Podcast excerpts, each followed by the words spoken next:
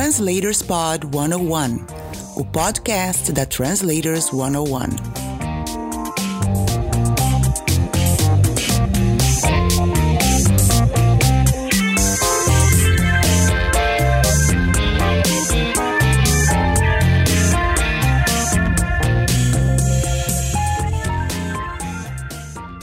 Olá, tudo bem com você?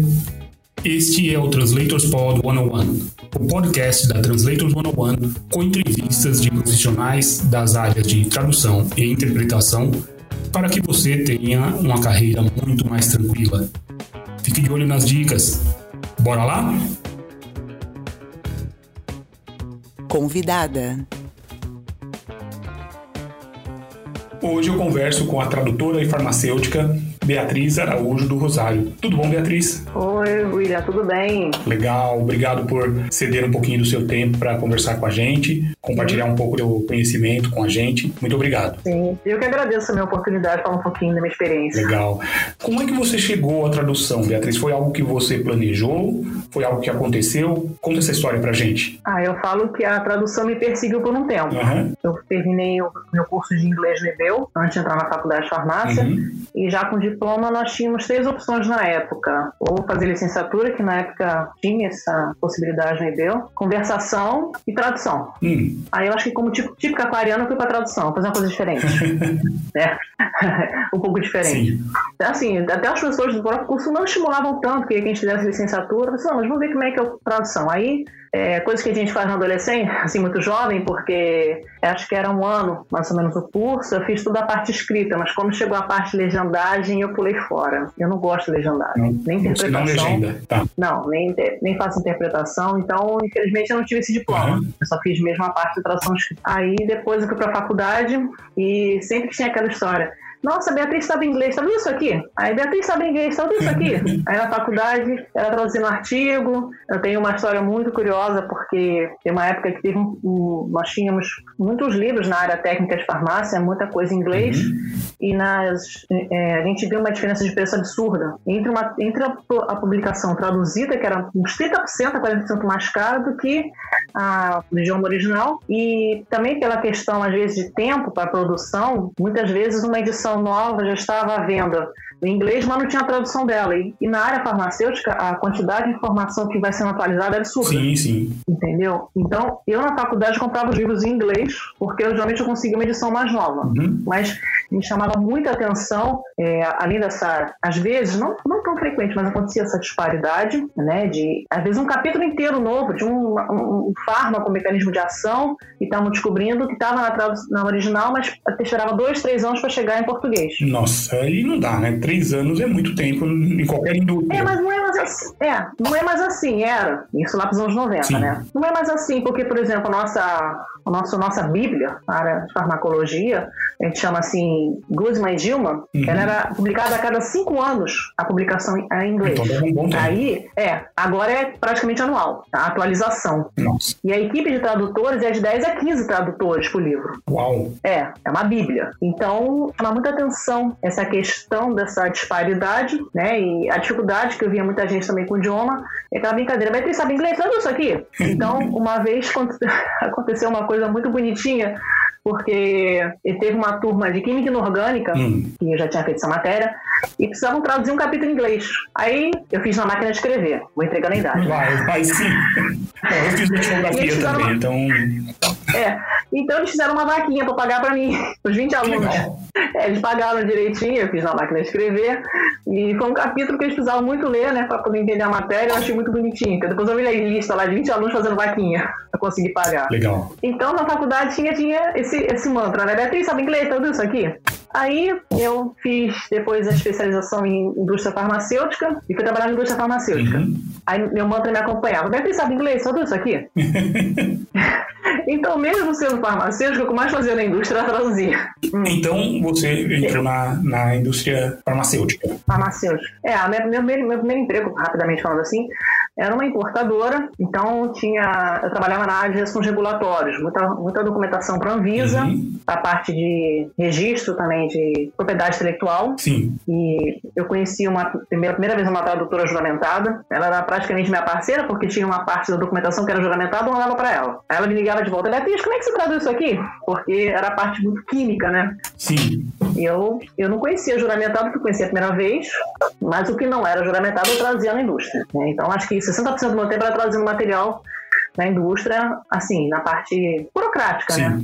E eu saí dessa empresa, fui uma outra empresa, meu mantra me acompanhava. Beatriz, sabe inglês? Traz isso aqui. Aí ele ia me acompanhando, né? E, assim, adquirindo esse conhecimento, né? E essa tradutora juramentada começou a, a vislumbrar um horizonte. Nossa, isso é uma profissão. Uhum. Ela vive disso Sim. né? Isso me, me marcou muito, né? Naquela eu já perdi o contato com ela há muitos anos, já tem um bom tempo, mas eu vi que, poxa, tradução realmente é uma profissão, não era apenas uma parte de uma profissão. Sim, não era só parte do seu trabalho ali e tinha gente que vivia disso E eu profissionalmente. não tinha me dado conta disso. Aham. E poderia ser uma profissão, assim. E me continuava me perseguindo a, a tradução. Aí, depois de uns dois, três empregos trabalhando nessa área, assim, realmente eu falei assim, bem, ela falou assim, olha, eu tô aqui, vamos trabalhar, vamos trabalhar juntas? Aí realmente, acho que para 2002 até 2005 foi fazendo a transição para poder me engajar mesmo para a tradução. É, acho que o meu primeiro contato mais é, direto foi aqueles grupos do Yahoo. Sim. Bom, cada vez mais a gente está entregando a idade. É, problema, né? Da naftalina ficar forte daqui a pouco. é, ainda bem que nós não transmitimos o, o cheiro, porque ia ficar naftalina mesmo. Mas olha, É, não se sinta só, ia. viu? Não se sinta só de forma alguma. Não, eu acho. Não, eu. Não me importa, eu, eu acho muito bacana lembrar da época do grupo do Yahoo, né? Uhum.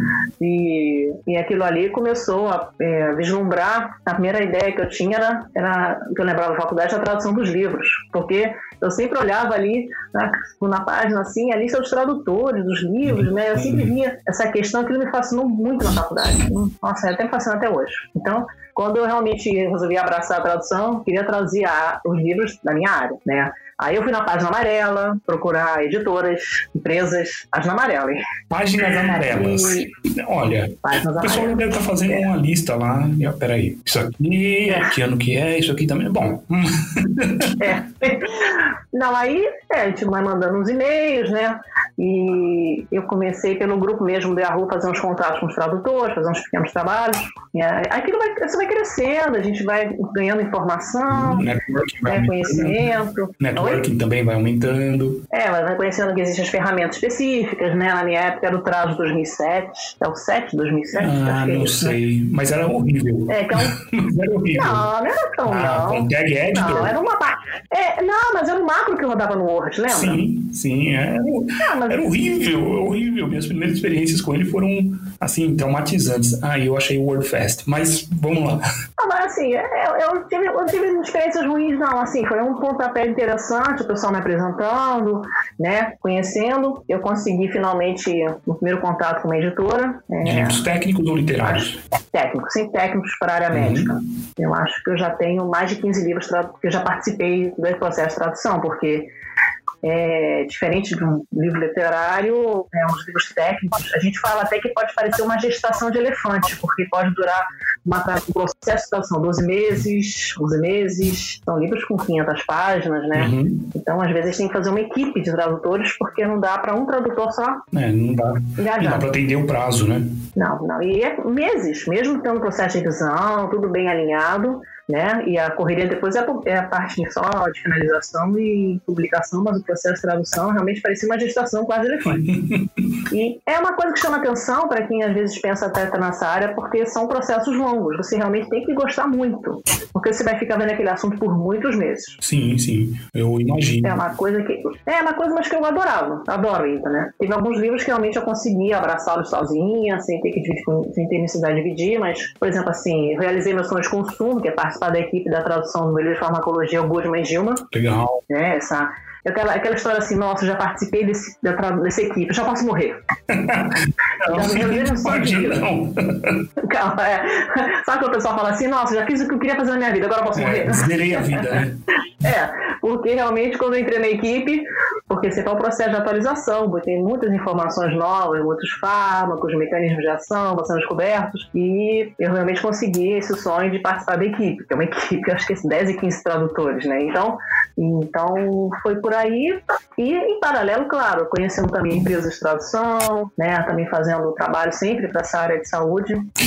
E, e, assim. Você traduz? Em 2010. Oi, Não, é, eu ia te perguntar se você traduz alguma outra área além da de saúde. Olha, só eu posso chegar mais perto da química e, na verdade, é, porque eu sou como farmacêutica, minha bagagem química também é expressiva. Sim. Química, bioquímica, mas é que porque a gente fala até em life science, né? Porque acaba abrangendo um grupo bem, bem robusto, né? De uhum. áreas. A gente fala às vezes life science para poder abranger. Então, pode ser botânica, é, genética, é, medicina, né? É, oncologia e fisioterapia. Eu já traduzi livros de fisioterapia, entendeu? Então, você vai é, trabalhando nesse nicho com muito cuidado, né? É, o interessante da editora realmente é a parceria, né? uhum. né? Até com a, durante o esse processo de gestação de elefante com uhum. os, os, revisores, eles vão, ó, faz assim, faz assim, muda assim, muda assim. Não, vamos botar como era antes, entendeu? Deixa como estava. Então, nessa gestação, é, eu, achava, eu achava bem prazeroso. Eu acho que alguns tradutores podem se sentir incomodados, que estão tendo preso um projeto. É, tem idas e vindas nesse mesmo projeto, com, em, sempre em conjunto com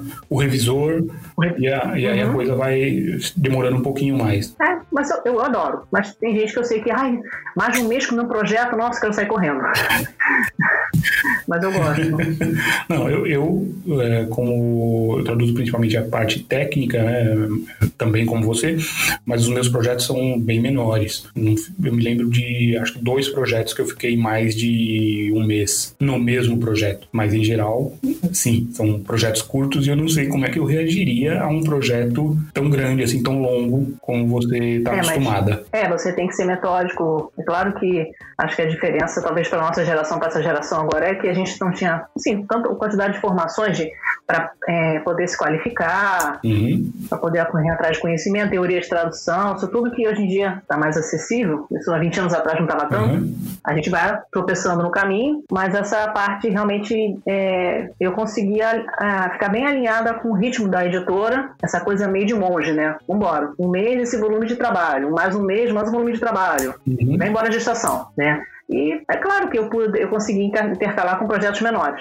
Não é uma dedicação exclusiva, sim, sim. você vai gerenciando sua vida pessoal e trabalhos menores também. Em 2010, eu olhei assim, em 2009 eu me associei a Brat. Uhum. Aí é aquela coisa, né? O grupo do Yahoo e depois o Orkut, né? Orkut. Ajuda bastante a gente é, conhecendo muito esse universo. Aí em 2010 eu falei assim: vamos fazer a prova do credenciamento? Em inglês e português, sim, né? Aí você fez. Aí eu passei. Legal. Então você é credenciada, certificada é. pela Bratz. Isso. Legal. Né? É foi uma. Naquele, naquele momento, para mim, foi assim, nossa, realmente, se sente é, plena, né? E, mas sempre correndo atrás de conhecimento, sempre, uhum. né? E formação, a, na formação é, acadêmica, você fez alguma coisa na área de humanas ou não? Você fez não. outros cursos, não. correu em, em vários cursos para pegar mais alguma, alguma bagagem na letras, ah, é isso? Não, porque eu agora estou fazendo pós, agora tô fazendo pós-graduação em tradução, agora. Sim. Mas sempre que não cursos tantos assim nesse período atrás, porque eu fiquei muito presa à parte técnica. Mas eu sabia da necessidade da parte teórica da tradução. Uhum. Eu sabia como era imprescindível ter. Mas é como diz, hoje em dia, é, até os cursos à distância, acho que pela, pela diversidade que a gente tem, a gente consegue é, do que há 15, 20 anos atrás, para poder realmente aprender a teoria, né? E, uhum. e, estudar. Sim, sim. Eu realmente, em algum momento, eu estava voltado muito à parte técnica, no início. Não deixo de estudar, claro, porque Acho que nós tradutores somos muito privilegiados porque não vamos dizer que estamos sempre na, na ponta, né? Mas estamos sempre quase junto lá o que tem sim, de novo. Sim, né, sim. a gente está sempre por dentro do que tem de novidade no setor que a gente se especializa, né? E no seu caso, você traduz bastante coisa bastante coisa, coisa esquisita, né? Bastante material né? na, na área de oncologia. Isso. Como é a é. experiência é. com esse tipo de material? Você sofre muito, você sofreu muito, você superou isso? Como é a sua relação Não, com esse tipo de material? Eu acho que pela formação na área de saúde, a gente consegue um processo de dissociação uhum. da parte emocional. Sim. Tá? Porque eu vou te. É, claro que, por exemplo, assim, eu tenho. Quem que não tem algum familiar que teve um caso de câncer, sim, né? Sim alguns casos assim, mas é, é, meu marido é farmacêutico oncologista, então a nossa conversa pode parecer um pouquinho bizarra, mas é muito sobre oncologia. mas eu acho que é um processo dissociativo que os profissionais de saúde acabam desenvolvendo pela vivência, entendeu? E não se envolver tanto uhum. pela, por saber que aquilo vai ser tão importante, tão útil sim, né, para a população, a gente consegue desenvolver esse processo de dissociação do emocional. É, eu não sei se eu teria é. algo, essa dissociação, claro, né? Você tem uma formação diferente da minha, mas eu não sei se eu teria, porque, por exemplo, eu passei por um, uma tradução uma vez eu já contei essa história aqui algumas vezes, mas cabe aqui, que foi é, material, ferramentas para um frigorífico, um abatedouro. Sim. Aquilo acabou comigo. Foi, foi um arquivo, sei lá, de 3 mil palavras com as ferramentas e uhum. tudo mais. Eu não, não conseguia é, ficar isento aqui.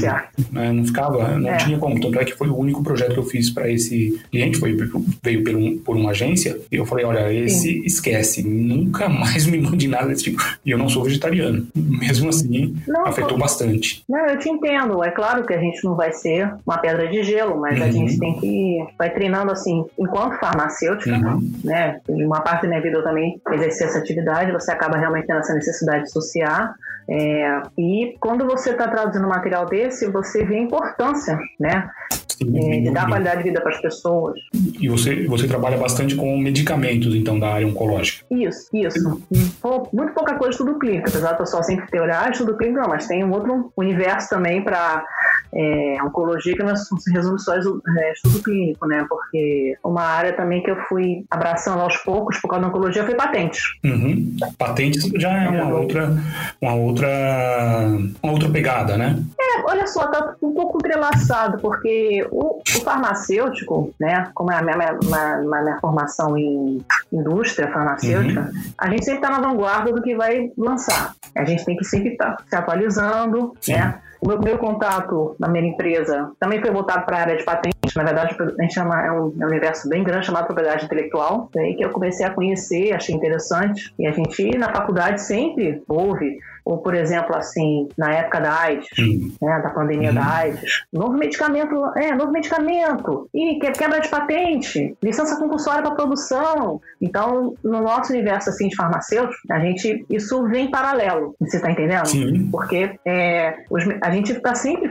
querendo né, obter reconhecimento e saber o que está sendo realmente lançado no mercado, assim, essa necessidade típica da profissão de farmacêutico, e a pandemia da AIDS foi um ponto assim que chamou muita atenção que eu acho que até difundiu muito essa ideia. Uhum. Não sei se você ouviu alguma coisa assim nessa época, de ah, quebra de patente, sim, sim. licença compulsória, o Brasil vai produzir os antivirais, entendeu? O então, né? O Coquetel foi tudo produzido aqui, não é isso? Ainda é produzido aqui. O Brasil tem a vanguarda, né? Essa, é um exemplo para a OMS, ela realmente usa como exemplo o Brasil para poder fornecer o coquetel todo. E eu não vou falar, mas eu tenho uma experiência como farmacêutica nessa área, uhum. e é por isso que a gente aprende a parte dissociativa dos pacientes. E a gente, eu acabo levando, levando isso para a área de tradução, entendeu? Porque é, a gente dissociar o emocional para poder a gente poder trabalhar bem. Uhum. Isso, isso, isso eu trouxe para a tradução. Sim, sim. Você uh, conseguiu é. tra transportar isso da sua formação farmacêutica para usar na tradução. Fala um pouquinho mais sobre isso. Isso, é, porque é, a,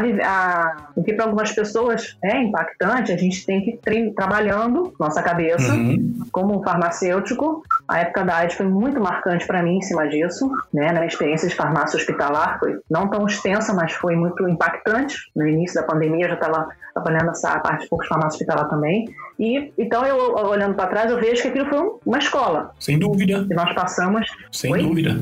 E é, automaticamente eu transpus para tradução quando mesmo que eu possa encontrar é, informações desagradáveis, por assim dizer, né, que as pessoas podem, ai, estou me sentindo mal, mas que a gente às vezes vivenciou isso ao vivo a cores teve que trabalhar isso na cabeça. Uhum. E, e, naturalmente isso já veio para a tradução. É bem interessante, né? Você trouxe o conhecimento de uma outra área, como acontece com muitos de nós, né? É, muitos profissionais Sim. que não são é, inicialmente da área de tradução e que vêm depois para essa área, trazem junto uma bagagem da profissão que exerciam Sim. antigamente. Sim. Sim. Legal. É. E a gente, é, assim, porque para os profissionais de saúde manter a saúde mental, hum. a gente precisa criar essa dissociação. Não vamos deixar de ser humanos, vamos deixar de sensibilizar, nós temos que exercer bem o nosso ofício para fazer da melhor forma possível. A tradução também é, se, é, se representa da mesma forma, ou seja, para você traduzir bem, você não pode ficar assim, ai meu Deus, olha o que aconteceu com esse paciente, ai meu Deus, e agora? Né? Nossa, a sobrevida é tão baixa. Nossa, é, quantas pessoas vão a óbito? Desculpa falar assim. Uhum. mas é, é o que a gente lê, né? Para a área de saúde, assim, mas na área de oncologia, mas a gente sempre tem a esperança que, não, é, esse, esse resultado que ainda está começando aqui esse trabalho, lá adiante vai fazer muita diferença para as pessoas. Sim, e vai, né? e vai mesmo. É, é por mais doído que possa ser no início, que você possa ler as informações sejam desagradáveis, por assim dizer, a gente, eu já vivenciei isso na prática farmacêutica e depois eu, é, na área de tradução, é, eu consegui também. Eu vou trazer um exemplo mais pessoal ainda. Uhum. Você sabe que eu tenho um filho especial? Sim, sim. Meu filho nasceu com uma síndrome, ele tem um erro genético, e um dia a editora me deu um livro inteirinho de genética para traduzir. Ai. Eu, nossa, gente, eu tenho um filho de 4 anos com uma síndrome associada a um erro genético, e eu traduzi o livro inteiro. Aquilo foi uma catarse para mim, William. É, como, como foi isso? Foi muito legal. É mesmo, que bom. Entendeu? Por, por, por mais que. É, relembre memórias, informações, ou seja, é coisas muito pessoais, mas nossa, assim, nossa, que chance interessante, né? Porque Sim. eu ainda estudar mais a fundo ainda que eu já sabia, associado, uhum. né, essa questão genética dele e aprender mais ainda. E eu achei, mas você vê, você pode imaginar, né? Você pode imaginar, claro, ter um filho especial, é sempre um desafio. Você vai traduzir um livro inteiro sobre aquele assunto? Nossa, é, não, realmente não sei como eu reagiria. Mas aí que vem o nosso treinamento da dissociação que a gente fez da faculdade. Por mais que seja meu filho, entendeu? Aquilo, é como eu digo, é um conhecimento que vai para os alunos, com informações que estão sendo é, atualizadas, informações que estão chegando, né? É, então, por mais que aquilo pudesse mexer um pouquinho comigo por dentro, uhum. né? Lá no meu íntimo, uhum. mas o quanto aquilo produz né, de resultado, esse trabalho final, a gente se, se agarra muito a essa perspectiva nossa. Realmente, pode parecer estranho para outras pessoas, nossa, mas ela fez isso, mas eu fiz, fiz o livro inteiro, gostei muito. Uhum. Eu, é, um, é um treino que às vezes alguns tradutores, que não sejam é, originalmente da área de saúde, podem até desenvolver com o tempo. É, e desenvolver isso, com certeza, vai trazer benefícios para a carreira desse tradutor. Vai, porque é, é uma decisão importante. Assim, nossa, realmente eu vou trabalhar para a área de saúde, em alguns momentos eu vou encontrar alguns materiais que vão virar um pouco meu estômago, assim, por assim uhum. dizer, né? Mas que não pode tirar o seu sono, não pode dar crise de choro, não pode deixar você ansioso. Você tem que ter o racional funcionando direitinho. A dissociação afetiva ficar de lado naquele momento, você fazer o melhor do seu, seu trabalho e pensar sempre muito como vai ser importante aquela informação que você está né, é, traduzindo, aquele conteúdo todo para um estudante, para um, um, profissional, né, para a população. Uhum. Então, eu acho que quando você também trabalha a cabeça nessa perspectiva, acho que ajuda bastante. Legal. Bom, você é, falou agora sobre o tradutor desenvolver isso. Em, em, termos de desenvolvimento de tradutor, você também é bastante ativa. Você é, você está como mentora nesse momento ou você foi mentora do programa de mentoria não, eu até, Eu sou desde o início mentora. Uhum. Esse módulo agora eu, eu, não quis porque eu estou muito envolvida com a minha pós uhum. em tradução. É, não só após, até pela pandemia, acho que pela quantidade de webinars que a gente também tem, é tanta coisa que eu tenho aprendido, tanta coisa que eu tenho lido assim para a área de tradução. Seremos eternos estudantes, né, Sim, sim. Eu, eu então... sinto que eu tenho uma culpa aí nesse, nessa, nessa sua fala com a Translator One que a gente entope vocês de assuntos o tempo todo, né? tem palestra todo, toda quarta-feira, um monte de coisa, mas tá lá, é só você assistir, tá lá gravado. Sim, sim, é conseguir agendar, tem que ser junto o podcast mesmo, uhum. né? E assim, poder assistir também aos vídeos, é muito bom e a mentoria foi convidada e eu achei, nossa, sério que eu vou dar conta? Assim, mas o pessoal da Brás dá muito suporte, sim, né? Sim, Você sabe, né? a equipe de suporte lá, os coordenadores é, pra... são excelentes. Isso, toda, não, toda a coordenação. Esse módulo especificamente, eles me chamaram e falaram, gente, eu tenho que terminar minha pós uhum. e realmente Acho que esse período da pandemia também demanda um pouco mais da gente, aí realmente uhum. eu acho que eu não ia conseguir fazer um trabalho de qualidade com mentorado. Eu tô na minha primeira mentoria, tô sendo, é a primeira vez que eu tô sendo mentor no é? programa da Abrats. Antes não dava, né? Eu, eu estava na, na, diretoria, depois na presidência, não dava para me dedicar como deve ser dedicado né, um mentor. Uhum. E aí esse é o primeiro uhum. que eu tô fazendo, tô no, vou pro sexto encontro, agora sexta reunião, tô adorando, é muito uhum. gostoso. Sim, a gente aprende muito. E mesmo é, mesmo como eles fazem aquele match, né, que eles ficam variando, né, o mentor com o mentorado, não vai ser necessariamente uma pessoa que vai a médica, no meu caso, uhum. né? Então, eu vou aprender muita coisa também com uma pessoa que possa estar terminando a faculdade, ou até após em tradução mesmo, ou já tenha dado os primeiros passos e esteja na área de marketing, por Sim, exemplo. Vai aprender muito também. Não é só o mentorado é, que aprende. Não, é. E esse tempo que eu parei, assim, esse, esse módulo agora que tem, que eu não fiz, que eu também estou, é, como eu digo, é um eterno aperfeiçoamento que nós fazemos. Sim. Então, eu já tenho uma outra visão com muitas coisas, que quando tiver um próximo mentorado também mostrar né, uma perspectiva, muitas outras perspectivas também. Uhum. Eu acho que você, quando tiver o seu segundo mentorado, você vai ter uma outra visão também em relação ao, ao primeiro trabalho. Sim, sem dúvida. É, a gente vai anotando tudo então, e vai aprimorando, né? Sim, sim. É, minha, minha pastinha no Dropbox é bem organizada nisso para poder ter todas as informações assim. E, e a pós-graduação que eu estou fazendo agora também, que eu, é como você disse, né? Às vezes a gente acha que não vai dar conta de fazer tudo, né? Pois é. É, é tanta coisa que a gente fala, peraí, será que eu vou dar conta? E dá, né? É, eu tive que fechar os olhos, não, vou me inscrever na pós. Eu preciso fazer isso. Legal. Eu preciso fazer isso. A gente não pode passar assim, porque com o sistema EAD, né, sistema à distância, uhum. é, eu não estranhei, apesar de não ser tão novinha, mas realmente eu consegui me adaptar bem. Eu acho super importante, por mais que eu continue estudando, estudando, me atualizando enquanto farmacêutica, né, para essas áreas que tanto gosto, é, teoria de tradução, abordagem, várias, né, até mesmo legendagem que eu digo assim que eu não farei, uhum. mas eu achei bem interessante quando aprendi. Sim. Porque e eu digo isso porque a gente ainda vê, né, William, as pessoas chegando assim de peito aberto, você é tradutor, né, e hoje em dia com a internet usa, acesso a tanto, tanto conteúdo, cursos, uhum. né? Que as pessoas, por mais que elas queiram. Hoje vou ser tradutor, hoje eu começo, mas dá para estudar também em paralelo, um pouco antes. É isso que eu defendo, né? Porque não tinha tanto na minha época. Hoje, para essa geração, acho que tem uma diversidade, uma facilidade para poder estudar. E por isso que realmente eu, eu sou bem dessa equipe que defende muito estudar, estudar, estudar e ser um eterno estudante. É isso mesmo. Na nossa, na nossa profissão, aliás, eu acredito que em todas, mas na nossa principalmente, a educação continuada é pré-requisito. É. é. Eu acho isso muito mágico, porque por mais que tenha as pedras no caminho por ser é, é, profissional assim, autônomo, né? É, eu acho que em relação a ficar às vezes numa empresa e que você não tem essa possibilidade de adquirir tanto conhecimento. Sim, você se especializa só naquela empresa, só naquilo que aquela empresa faz, né? Não, e às vezes você não consegue saber o que está acontecendo lá uhum. fora em relação a inovações. Sim, sim. Está preso às inovações daquela empresa. É, não, do, do, da área de saúde, por exemplo, uhum. no caso. Até na sua área técnica, assim, todas as inovações que vão acontecendo, você, eu acho que nós somos muito sortudos é, em poder receber um material que é uma coisa não inédita, mas muito nova, que está passando pela gente, para poder chegar ao público-alvo e que a gente adquire aquele conhecimento. Eu acho fascinante isso. Sim, sim. Nós somos privilegiados nesse sentido, com certeza. É, eu, eu vejo isso também muito na área de patentes, porque eu também gosto muito dessa área para a área de saúde, uhum. porque veio desde meu primeiro emprego, também me acompanhando, uhum. até que uma vez uma empresa de tradução falou assim, nossa, você, você queria traduzir uma patente, fazer um teste? E eu fiz, e realmente relembrei o que estava lá atrás uhum. e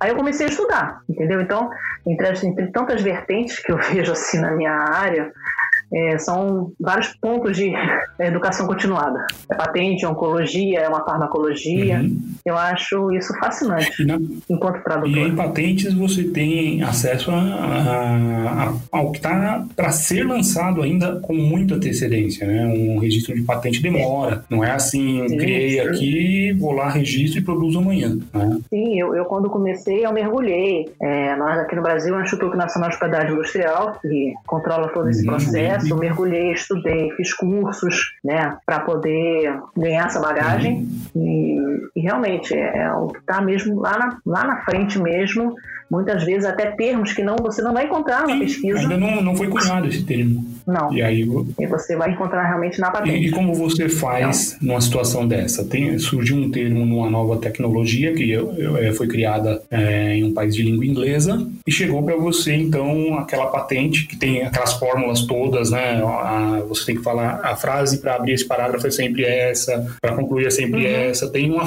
para quem nunca pegou um patente para uma patente, né?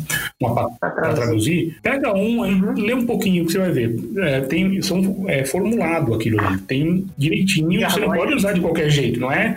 Não, não vou deixar isso aqui mais, é. mais bonito. Não, não vai deixar mais bonito, não. Tem que ser daquele jeito por uma não. razão de propriedade industrial, de defender a, a propriedade industrial. E quando aparece, então, para você um termo, como eu ia dizendo, né, que foi, foi, é originário da língua inglesa, não tem um equivalente ainda no português, como é que é o seu processo para colocar o nome em português? É, eu não diria que eu vou colocar o Sim. Nome, porque eu acho que isso depende muito até da, dos próprios pesquisadores. Uhum. Então, isso tem que ser mão dupla, uhum. né? Às vezes, é, o próprio pessoal do INPI também, quando já recebe até no primeiro passo sim, o processo, eles também podem até orientar os inventores, uhum. né? Para ver o termo. Então eu fico um pouco no meio do caminho, não é que eu vou cunhar um termo novo. Uhum. Entendeu? A gente tem que ter essa mão dupla, ou com o próprio NPI, uhum. pelo, pelo, pelo, pelo próprio desenvolvedor, o inventor, né, a equipe, para que é, eles me passem, assim, passem essa informação, uhum. porque é, realmente são coisas inéditas. E às vezes isso causa até um certo estranhamento que você pode falar e você vai, e, e existe até no Google, um, uma parte do Google, você é com o Google Patente. Uhum. Então se você vai pegar um termo e jogar jogar no Google normal, você não vai encontrar. Você tem que jogar no Google Patente para encontrar aquele termo. Hum, porque vai estar só numa patente. Olha aí. Ah, legal. É, então, é, então tem vezes que já deu confusão com o revisor mas onde é que você encontrou esse termo? Eu falei assim, não, mas não está no descritório de saúde, não está aqui, não está na visa, não, mas está na patente. Sim. Então você vai no Google Patente, que ele vai te mostrar lá a patente bonitinha, quando for publicada, né? Quando foi concedida, todo o relatório e tá lá o termo. E não existe mais lugar nenhum, só existe uma patente em português. Que coisa! Então, isso é uma, é uma questão, assim, mais curiosa para patente e acho que não cabe muito ao tradutor exatamente é, conseguir a tradução, uhum. porque fica, ou você faz, chega para o seu cliente, vai, vai, volta, às vezes chega no IPI, o IPI também passa para essa empresa, entendeu? Para poder chegar até a definição daquele termo, né, de um, é, desse termo tão inédito. Uhum. É um trabalho assim, complexo, né? Assim, não é só uma pessoa ali na ponta que vai acabar definindo. Então, quando realmente chega nesse ponto aqui, no, no passo daqui, uhum. esse termo é muito novo. Vamos conversar. Sim, você pode sugerir, claro, você sugere algumas, claro. mas quem vai uhum. bater o martelo é um, é um colegiado, vamos dizer assim. Isso é, além do próprio inventor, passa depois para o NPI, uhum. né? Para poder depois realmente continuar no processo de depósito patente, quando tiver considerar a patente mesmo, já está lá no relatório aquele termo inédito, uhum. e às vezes você pode pesquisar no Google como isso, você não vai encontrar. Mas quando você abre no Google Patentes, ele vai te dar direitinho a patente lá no site do NPI e tá lá o termo. Interessante. E o que, que te dá mais trabalho de pesquisa, Beatriz? Ah, as patentes ou a, a, área... Claro, as patentes que você faz são na área de farmacologia, né? Isso, Mas isso. É, se você não estivesse traduzindo, se você não está traduzindo uma patente, você está traduzindo um uhum. medicamento. Né? É, princípio ativo não se fala mais, né? Qual é o nome correto agora? Fármaco, fármaco. fármaco. Mas princípio ativo também serve, é. porque na verdade a, a, Anvisa, né, que a gente tem que seguir uhum. regras, né, por assim dizer. Então a Anvisa também já terminou, determinou esses termos. Então você pode falar fármaco com princípio ativo. Legal. A Anvisa aceita. Tá, então e qual é, em geral, né, grosso modo, o que te dá mais trabalho de pesquisa? Uma patente de um medicamento ou uma, um, um fármaco já, já pronto, já que vai ser distribuído? Onde você tem mais trabalho para pesquisar? Olha, eu diria que é como aquela questão de, de validar a terminologia. Uhum. Eu acho que não é, não é que seja difícil, uhum. é um trabalho para fazer um trabalho garantido. Sim. É você conseguir realmente validar aquele termo. E você pode encontrar, é, mesmo uma pesquisa no Google, mas depois você tem que ir a páginas, diretórios específicos, né, para você conseguir realmente validar o que, que os pesquisadores, o que, que os profissionais, né, atuantes, estão adotando aquele termo. Uhum. Então, é, é, é a necessidade muito séria de você validar a terminologia. Isso também se aplica a patente, mesmo que às vezes, porque eu tenho bancos de dados específicos para patentes, como a própria Organização Mundial de Propriedade Intelectual, entendeu? Que tem banco de dados para você fazer pesquisa, né? E não vai ser não se esgota ali, mas é sempre a necessidade de validar a terminologia. Acho que para qualquer área assim é o que tem que ser mais crítico, uhum. né? Para você ter certeza que você está realmente traduzindo. Tá. É, ou seja, pessoal, achou no Google, eu falo algumas coisas aqui que realmente é, quem está me ouvindo vai pensar, pô, ele está achando que eu sou um idiota para falar isso para mim? Não, não é isso, né? É que tem, tem, é, nosso público tem bastante iniciante. E é claro, são uhum. pessoas extremamente capazes. Já, já, você está lá no grupo também da Translators 101, você viu, tem gente com muita bagagem ali, apesar de estar iniciando na, na tradução, uhum. não é, é, Quando eu digo alguma coisa assim, é porque há pessoas que estão bem no comecinho e estão começando a entender aqui as coisas. Não é porque você achou um termo no Google que ele está validado, hein? Tem, né? É. Tem que ver aonde você achou. Você achou ele no Google? Existe, ok. Está é, tá em fármacos, ok. Onde está isso? Ah, está na, na indústria farmacêutica X, está no site deles, em português. Uhum. Aí já é um bom índice de validação. É, e os órgãos reguladores, né? No caso da Anvisa, uhum. Para oncologia é muito INCA, uhum. ou você vai no Ministério da Saúde mesmo, né? Você tem que ir esgotando sua, sua fonte de pesquisa para você realmente. É isso mesmo. Esse termo é esse, uhum. entendeu? E você conseguir ter certeza de que quando você vai é, utilizar aquele termo na sua tradução, realmente ele está certo. Você encontra várias fontes seguras, né? Uhum. Para poder apresentar para o cliente, não. Eu pesquisei aqui, aqui, aqui, aqui. Isso. Entendeu? Para que ele mostre mesmo que você não foi na primeira pesquisa do é. Google e você encontrou Primeira um página, dois resultados. Não, tem que esgotar. Acho que validação de terminologia é que, é que é a coisa muito importante e a gente solidificar esse, essa informação também para quem está começando, uhum. né? Nós somos, teremos também eternos pesquisadores, Sim, aprendizes pesquisadores. Exatamente. E, e, uma outra, um outro lado, é, eu acredito que isso deve passar bastante, é, acontecer bastante na, na sua área. Não achou o termo no, achou o termo daí, bom, vamos ver se está no VOLP, que é o vocabulário oficial da língua portuguesa. Uhum, Você acha muitos termos lá da sua área? Não. Não, Olha, não está no VOLP e não dá para usar. Não, não é bem assim. Não é bem assim. Não, porque ou porque realmente teve alguma reforma, uhum. como teve a própria reforma da terminologia anatômica, entendeu? E que cristalino virou lente, entendeu? E o ouvido agora virou orelha. Então você vai encontrar as duas ocorrências no golpe. Uhum. Mas qual, qual que a, a, reforma anatômica foi, vai ter que ser aplicada? É lente, né? Mas cristalino? Você vai encontrar as duas ocorrências no golpe. Sim. Mas qual delas realmente vai, ter, vai ser validada por uma, uma, área bem, uma, uma área bem mais específica, né? Que é a anatomia. Uhum. Então, tem as duas ocorrências no Volpe, mas qual realmente está sendo usada e qual que está sendo abandonada? Uhum. Essa dinâmica, né, que acontece para tantas áreas e você pode ver as ocorrências no Volpe, mas aí você também tem que sair pesquisando para ver se daqui a pouco vai, cair em desuso, vai cair em desuso. Sim. Por assim dizer, Sim. né? Legal. Beatriz, o que, que você passou na sua carreira que foi uma mudança? Eu digo já depois que você já era tradutora. Você já era tradutora, você já estava é, na carreira de tradutora. Não estou falando de antes da parte de farmácia, de farmacologia. Sim. Na sua carreira de tradutora, o que fez diferença para você? Teve um turning point?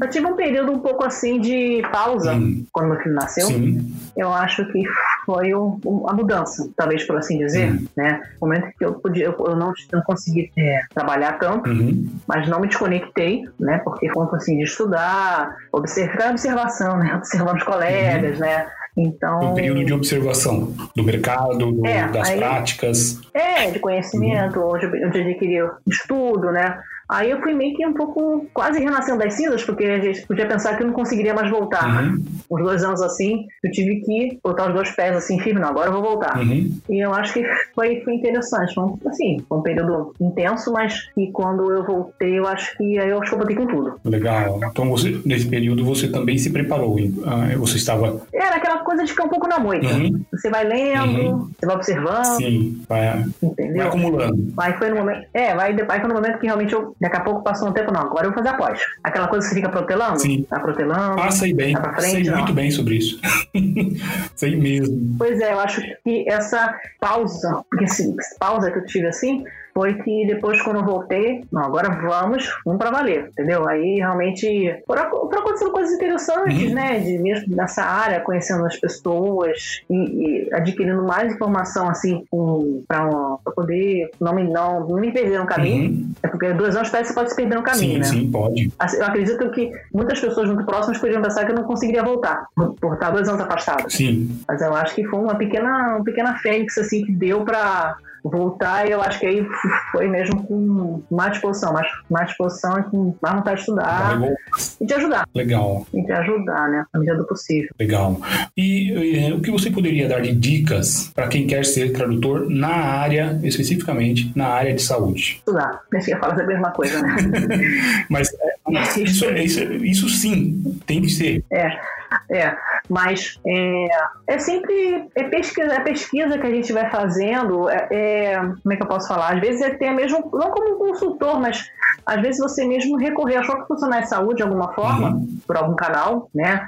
E você conseguir, às vezes, trocar uma ideia com um profissional da área de saúde daquela área, às vezes mesmo que você está começando né, a se interessar, além de, dessa pesquisa, uhum. entendeu? Eu vejo alguns casos assim, que são pessoas que não são da área de saúde que às vezes conseguem engrenar muitas vezes porque consegue fazer essa troca com profissionais da área de saúde. Sim. Não é, não é, não é, não é uma situação assim tão, né, tão obrigatória, mas acho que ajudaria bastante também, além, além de, tipo assim, eu, quando a gente estudar, porque você, você não é que você é um profissional, você vai ter que ter uma bagagem de conhecimento, uhum. e claro, não se esgota, então você tem que ter um ponto de partida, você cria uma pequena meta, você pode depois ampliando essa meta, mas você vai ter que realmente é, é, eu estudar, mas que eu diga quase que não sentar quase no banco da faculdade, não seria tanto, mas é comprar o livro. Sim. Assim, até eletrônico, tanta coisa eletrônica que você compra mesmo os livros para você poder estudar nessa área, porque realmente senão você né, vai ser frustrante para você tentar traduzir uma coisa, você não está entendendo o que se trata. Sim, tem que, é,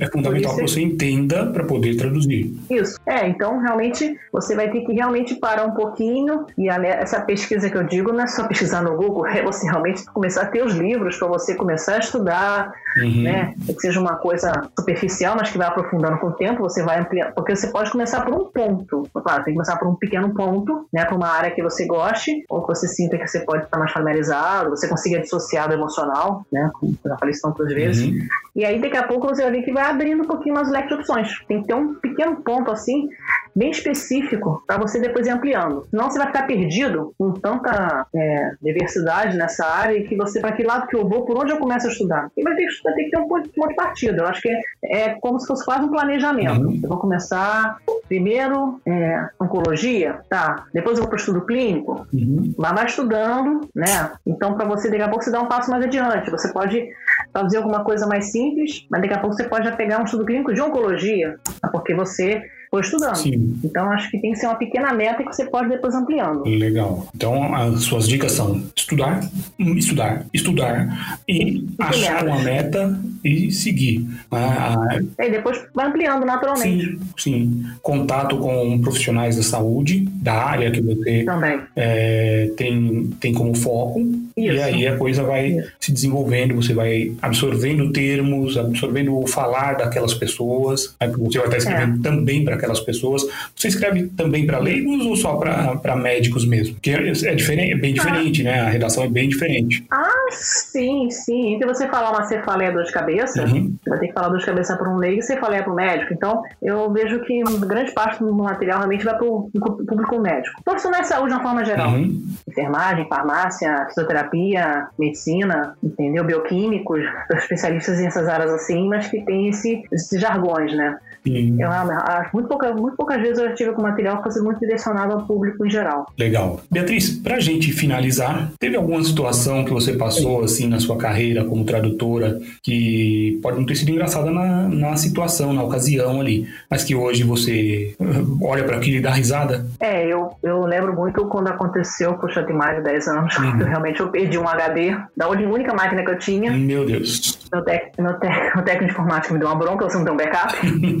Naquele momento, realmente, eu perdi muita coisa que poderia ser útil naquele momento. Claro que foi um pânico, mas aquilo foi um aprendizado muito importante na necessidade de ter backup, ter uma segunda máquina. É, eu acho que o profissional que uhum. lida o tempo todo com o computador tem que ter um pouco de conhecimento para alguma situação emergencial. Ter uma segunda máquina de suporte, eu já, já tenho três máquinas praticamente para fazer Sim. isso. Eu, eu gosto de eu gosto de informática, assim, a parte, uhum. né? Não é para todos, não é todo mundo que tem que gostar, mas eu acho que é imprescindível o profissional também que vai trabalhar com a máquina, ele dominar o mínimo da máquina e ter uma, uma máquina de backup, ter um backup muito robusto, sim, sim. para você não perder material tão precioso que é todo, pode ser boa parte da sua vida. Uhum. Então, a, a, minha dica dessa situação aqui, claro, eu tenho mesmo técnico de informática, 20 anos que já me acompanha, mas e essa foi a bronca mais séria que ele me deu. Você perdeu tudo, né? E agora? Que você não tinha backup? E na época era backup até de um CD, mas hoje tem nuvem, tem um HD externo. Tem muita então, opção. É, e eu fico esse alerta porque eu já vi alguns tradutores passarem por isso. Ai, gente, minha máquina pifou. E eu não consigo sincronizar minha nuvem. Você não tem um segundo backup, entendeu? É o backup do backup do backup, né, Will? Sim, é fala. o mínimo que você tem que ter. Essa é a norma de segurança, é você ter três cópias. Uma local, isso. uma, são três cópias, chama 321, né? Três cópias, uhum. duas, dois, duas mídias diferentes e uma em outro local. Então você tem uhum. uma no seu computador, uma num HD externo e uma na nuvem, por exemplo. É. Já é, você já está bem seguro. É o que muitos governos usam também. É, e sempre sincronizar, deixa assim uma sincronização automática, né?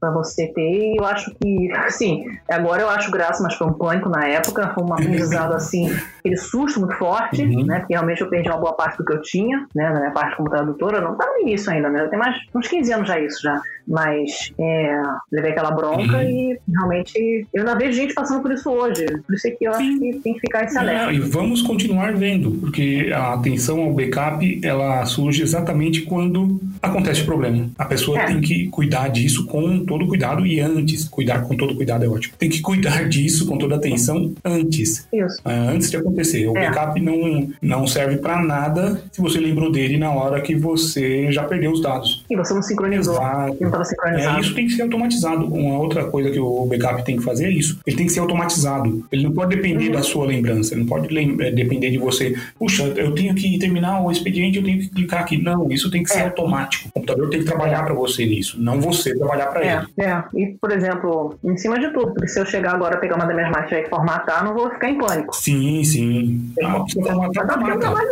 é, mas só instalar os problemas, mas o conteúdo não se foi perdido. O backup tá uhum. em algum lugar. É. Eu acho que fica essa dica para, ou não só iniciante, né, William? Às vezes sim, um tradutor um pouco mais experiente, mais cuidado. Uhum. Não, e é, você falou agora, é interessante a gente dar esse toque pro pessoal. É, o que você tem que fazer backup são ah, documentos. Isso. Software, ah, o seu Word, o seu Windows, você não precisa fazer o backup dele. Isso aí você reinstala não. do zero. Uhum. Qualquer conexão uhum. à internet, você tem isso de volta. Agora, uhum. seus dados, e aí diminui bastante a, o volume do que você tem que guardar, esses dados uhum. têm que estar backupeados. Não precisa fazer o backup da máquina inteira. Claro, se você puder, se tem disponibilidade de espaço, HD hoje é muito barato, espaço na nuvem também isso. tenha, mas não é isso que você precisa. Você precisa salvar tudo que é memória de tradução, é, glossários, materiais de isso. referência, guia de estilo. Guia de estilo você até pede de volta para o seu cliente, não tem problema se for uma agência, né? é. né? Mas são essas uhum. coisas que você ter guardado e seguro. É. Né? Todo, esse material que você vai produzindo esse tempo todo, né? uhum. né? Exatamente. Isso vai te, vai te fazer ganhar mais dinheiro com menos esforço se você já traduziu aquilo e você usa a sua memória num próximo documento, é. né? Uma pesquisa de termo. É, é. Sim. Não vai, não, vai, não vai ter uma crise de pânico, né? Porque, ai meu Deus, e agora? Legal. Eu acho que essa sugestão, essa, essa, essa coisa quase para gente compulsória. Minha sugestão é compulsória, né? sim, sim, é compulsório. Faça, faça backup. É. Você, você, é, você pode não precisar nunca, mas se um dia só na sua vida você precisar de backup, olha, já valeu por todo o esforço que você passou para colocar uma é. maquininha no ar com backup. Isso não é difícil, é só procurar aí na internet. A gente tem, ah, é, olha só, tava me esquecendo. Tem um, um, um e-book da Translator 101 sobre backup, com as regrazinhas ali, o que você deve fazer, o que você não deve fazer. Isso. É só baixar lá no nosso site, só entrar lá e pegar, tá na área de recursos para assinantes. Isso. Viu? Mais uma coisa, mais uma sugestão para os iniciantes, uhum. né? Ou tradutores experientes, mas que também não tenham se tocado essa necessidade. Já tem já mais, mais material pesquisando no site. É isso aí. Legal, Beatriz. Muito obrigado pelo tempo que você é, nos ofereceu aqui com seu conhecimento. E em breve teremos palestra sua também na Translators 101. Sim. A gente vai divulgar. Para com muito carinho. Ah, com certeza, com certeza uhum. disso. A gente vai colocar a data também aqui nos comentários do, desse podcast, para quem quer uhum. é, participar da sua palestra. Isso. E ficamos por aqui então. Vou mandar um beijão pro Luquinhas. Obrigado, o seu também. Eu sou Luquinhas é, também. Nós temos uma alegria em comum, Luquinhas. O é. seu Luquinhas é seu filho, é. meu Luquinhas, que é meu neto. Isso, Legal. nossos Luquinhas. Uhum. Tá bom. Legal. Eu agradeço a oportunidade também, William. Muito obrigada mesmo. Eu que te agradeço, Beatriz. E como diria certo personagem, por enquanto é só, pessoal. Estaremos de volta na semana que vem com mais um episódio do Translators Pod 101. Até lá! Esse programa só foi possível graças aos assinantes premium da Translators 101. Para ter acesso a todas as nossas palestras gravadas, todos os nossos eventos presencial ou online, em se tornar um assinante visitando translators101.com.br. O custo é extremamente baixo, você terá acesso a conteúdo e certamente ajudará na sua formação como tradutor ou intérprete.